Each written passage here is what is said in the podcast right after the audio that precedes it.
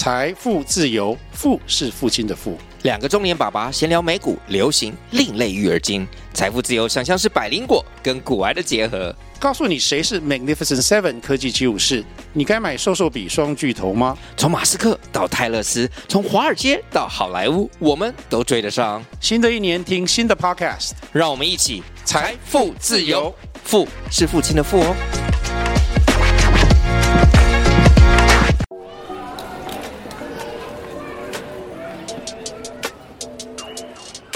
欢迎收听通勤十分钟 On the way to work。每个礼拜的一二四五，跟着我们一起掌握最新的国际商业新闻，了解各个产业衍生出来的商业趋势。我们相信，每天只要花一些时间，一起进步一点点，长期下来就能看见巨大的成长。我是 Esther，哟，我是 Tony，让我们一起在通勤的路上前往世界。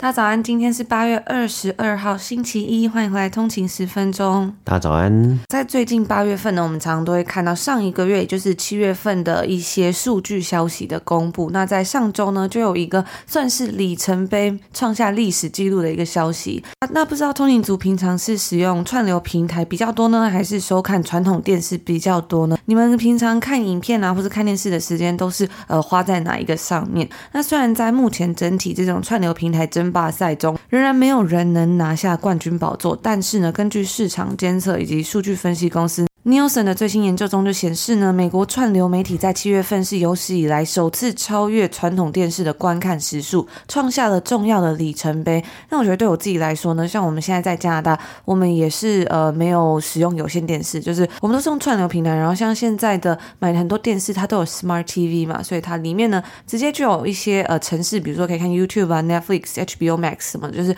还蛮方便的。所以我们也没有买这里的 cable，就是有线电视。那不知道大家在家里。或是在自己呃自己住的地方啊，租屋处，你们都是怎么收看这些节目的呢？那接下来呢，我们来看一下上个礼拜五八月北京时间八月十九号的美股三大指数啊，道琼工业指数呢上周五收盘是下跌了两百九十二点，跌幅是零点八六个百分比，来到三万三千七百零六点。S&P 五百标普五百指数呢是下跌了五十五点，跌幅是一点二九个百分比，收盘来到四千两百二十八点。纳斯达克指数呢是下跌了两百六十点，跌幅是二点零一个。百分比收盘来到一万两千七百零五点的，那我们看到三大指数呢，在上周五呢，呃，收盘都是有下跌的，那也。导致呢，上周单周的交易日呢，就是单周的交易呢，呃，三大指数都是下跌，也结束了一个算是四个礼拜以来的连续上涨的记录啊。那以上周的单周表现来看呢，标普五百指数上周单周下跌一点二个百分比，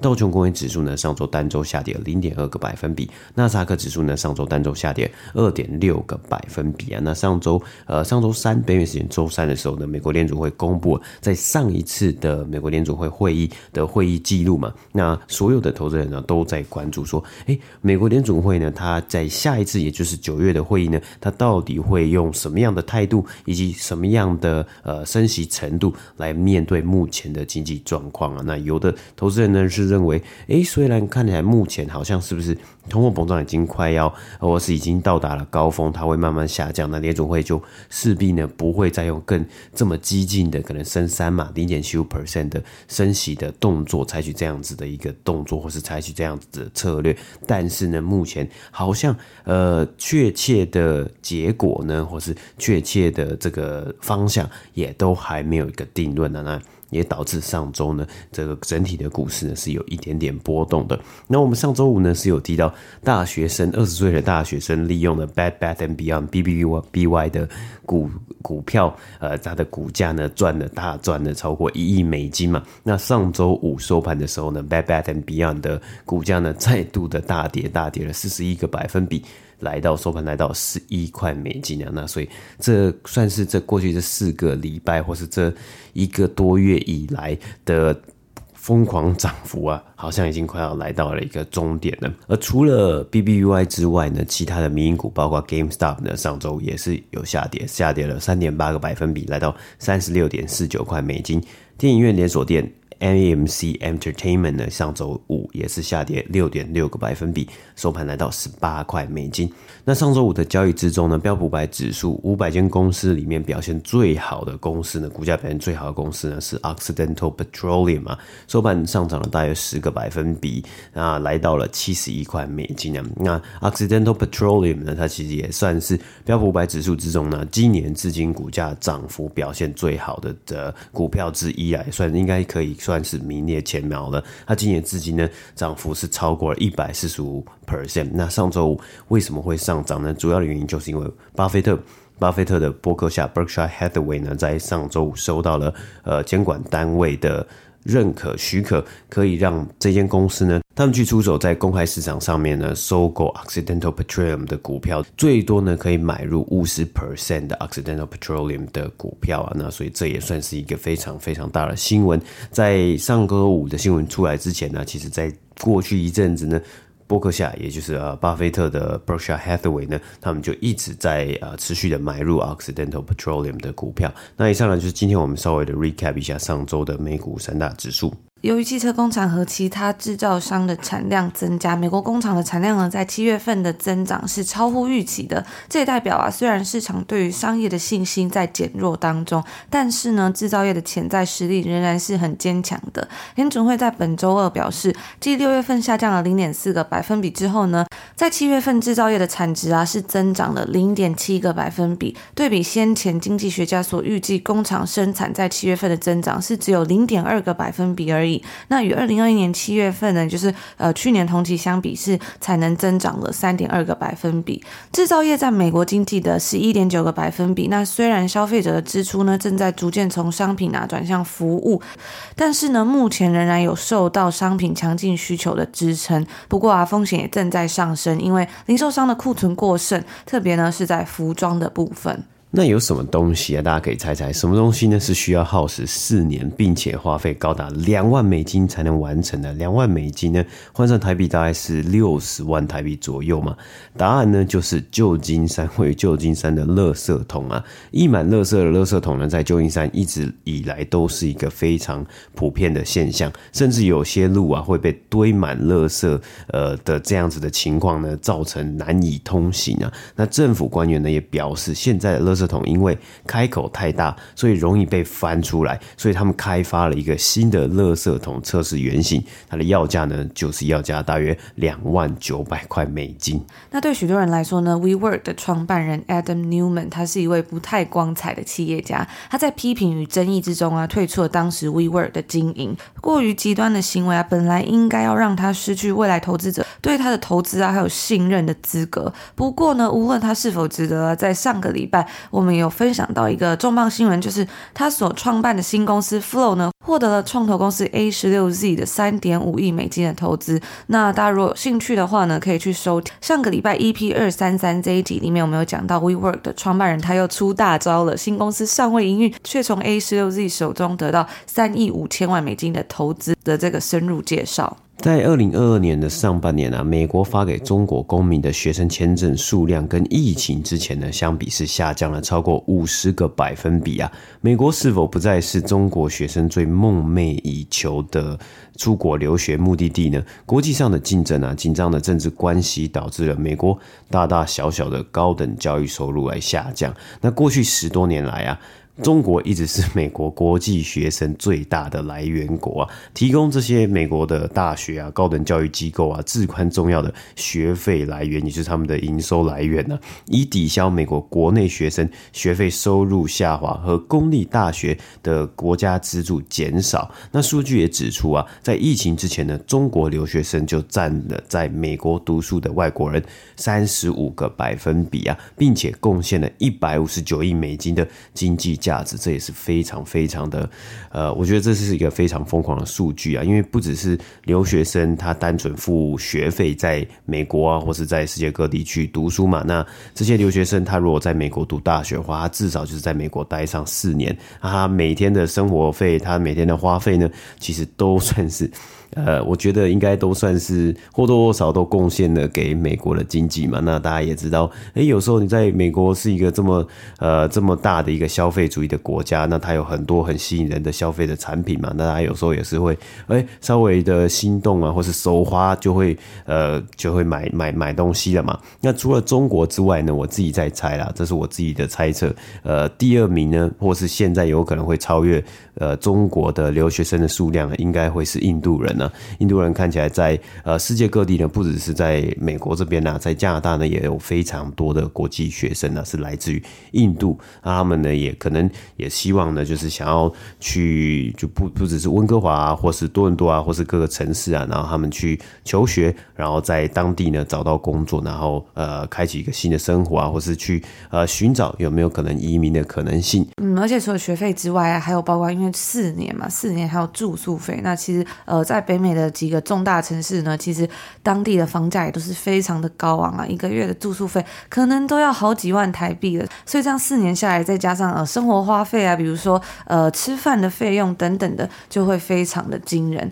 那时候在疫情的时候呢，像在多伦多，就是多伦多大学附近呢，也有非常多就是专门感觉是开给呃留学生吃的那种餐厅。那很多都是亚洲菜，但是呢，在疫情之后呢，很多餐厅就倒了。所以也很明显的可以看出，在疫情期间，就是当这些学生离开了这个城市之后，它很大的一个经济来源呢就不见了。曾经各大加密货币交易所呢，看起来似乎都要占领许多体育馆的招牌了，砸了重金下广告啊，或是买下这个体育馆的这个冠名。像我们在蛮久之前的一集节目里面就有提到，这个加密货币交易所 Crypto.com，他们就买下这个 Staples 体育馆的命名权嘛，然后就把它改成叫做 Crypto.com，所以就可以在呃在体育馆上面看到这个很显著的招牌。那除此之外呢，嗯，像是在呃之前我们分享讲到超级杯这个体育盛事的时候呢，我们有讲到 Coinbase 花了将近一千四百万美金啊，在这个超级杯上面下广告。然后那时候呢，这个广告是非常的有创意，就是它是一个 QR code，然后像是一个荧幕保护程式，在这个广告时段呢这样飞来飞去。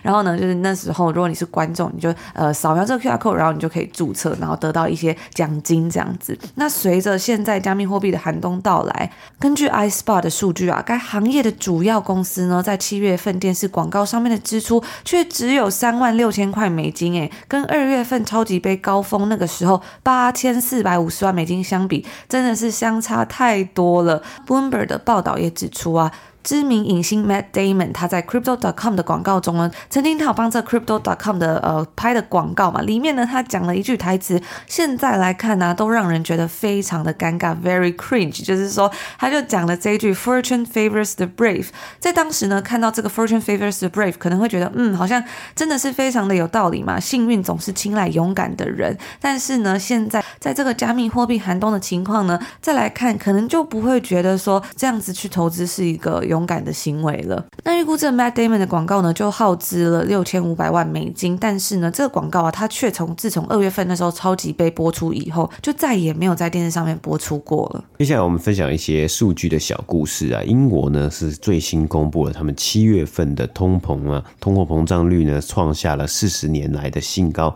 是自从一九八二年以来首次超过十 percent。那本来啊，让本来就已经艰困度日的家庭呢，可能会带来。更多的、更多的痛苦啊！而美国商务部呢，在上周三呢是表示啊，与上月修正后的零点八 percent 增幅相比啊，七月份的整体零售销售额呢是持平啊。那这个指标呢，算是在衡量实体店啊、电商啊，以及在餐厅之中呢消费者的支出啊。但是扣除了汽油和汽车销售额之后的支出指标呢，在七月份呢，则是较六月的时候呢增长了零点七个百分比，代表着消费者呢仍然保持着消费力道啊。其中大部分的支出。呢，则是转移到了线上商店之中啊。那在截至于八月十三号当周呢，美国首次申请失业救济金的人数呢，总计为二十五万人。那与前一周相比呢，是减少了两千人，低于早前道琼预估的二十六万人。那刚我们在节目一开始的时候有说到嘛，就是呃七月份呢是有史以来美国第一次呢串流媒体超越了传统电视的观看指数。那在所有的串流平台当中呢，当然呢、啊、第一名也是不令人感到。到意外，依然是这个 Netflix 占据了这个排行榜中的第一名，占七点七个百分比，就是所有电视观看的时间之中，有七点七个百分比呢，都是贡献给 Netflix。然后接下来呢，分别是 YouTube、Amazon Prime Video 以及 Disney Plus，他们的观看时间呢也都有所增加，分别是七点三个百分比、三个百分比以及一点八个百分比。那最后是这个 HBO Max，它只是持平，维持在一个百分比左右。那最后呢，我们来跟大家分享这个，因为夏天快要结束了嘛。那在夏天跟暑假结束之前呢，我们还是要抓紧夏天的尾巴，来看看哈佛大学在二零二二年所公布的夏季书单。那它这个书单呢，是由哈佛不同的学院所推荐的书。就不同的学院呢，他们会推荐一些呃，他们自己觉得还不错的书。在这个书单里面，总共有十二本。那今天稍微跟大家分享其中的三本书，我觉得蛮有趣的三本书。那更完整的书单链接呢，我们会放在 show notes，大家有兴趣的话可以去看一下。第一本呢是叫 Spartina，它的作者是 John Cassie。那这本书是在一九八九年的时候就出版了，在出版的时候呢，他就获得了这个美国国家图书奖。故事的内容呢，主要是在说这个主角啊，他在他自己家里面的后院建造了一艘新的商业渔船。那这渔船呢，就是这本书的名字叫做 Spartina。那这位穷困潦倒的渔民啊，跟这艘船一同经历了一个不一样的人生故事。在读的时候呢，读者也会有身临其境的感受，在海上的狂风巨浪。那接下来这本呢，也是我自己还蛮感兴趣的，它叫做《Taste Maker: Seven Immigrant Women Who Revolutionized Food in America》。那在这本味觉制造者一书之中啊，可以透过七位女性厨师的视角，去了解美国在过去一个世纪之中，这些厨师们，这些厨师们他们是如何改变美国的饮食文化。因为我们知道美国是一个移民大国嘛，所以呢，在这个地方呢，可以吃到来自不同国家的食物。那我自己也是很喜欢吃东西的人嘛，所以我觉得这也是一个还蛮有趣的书。如果有机会我来看的话，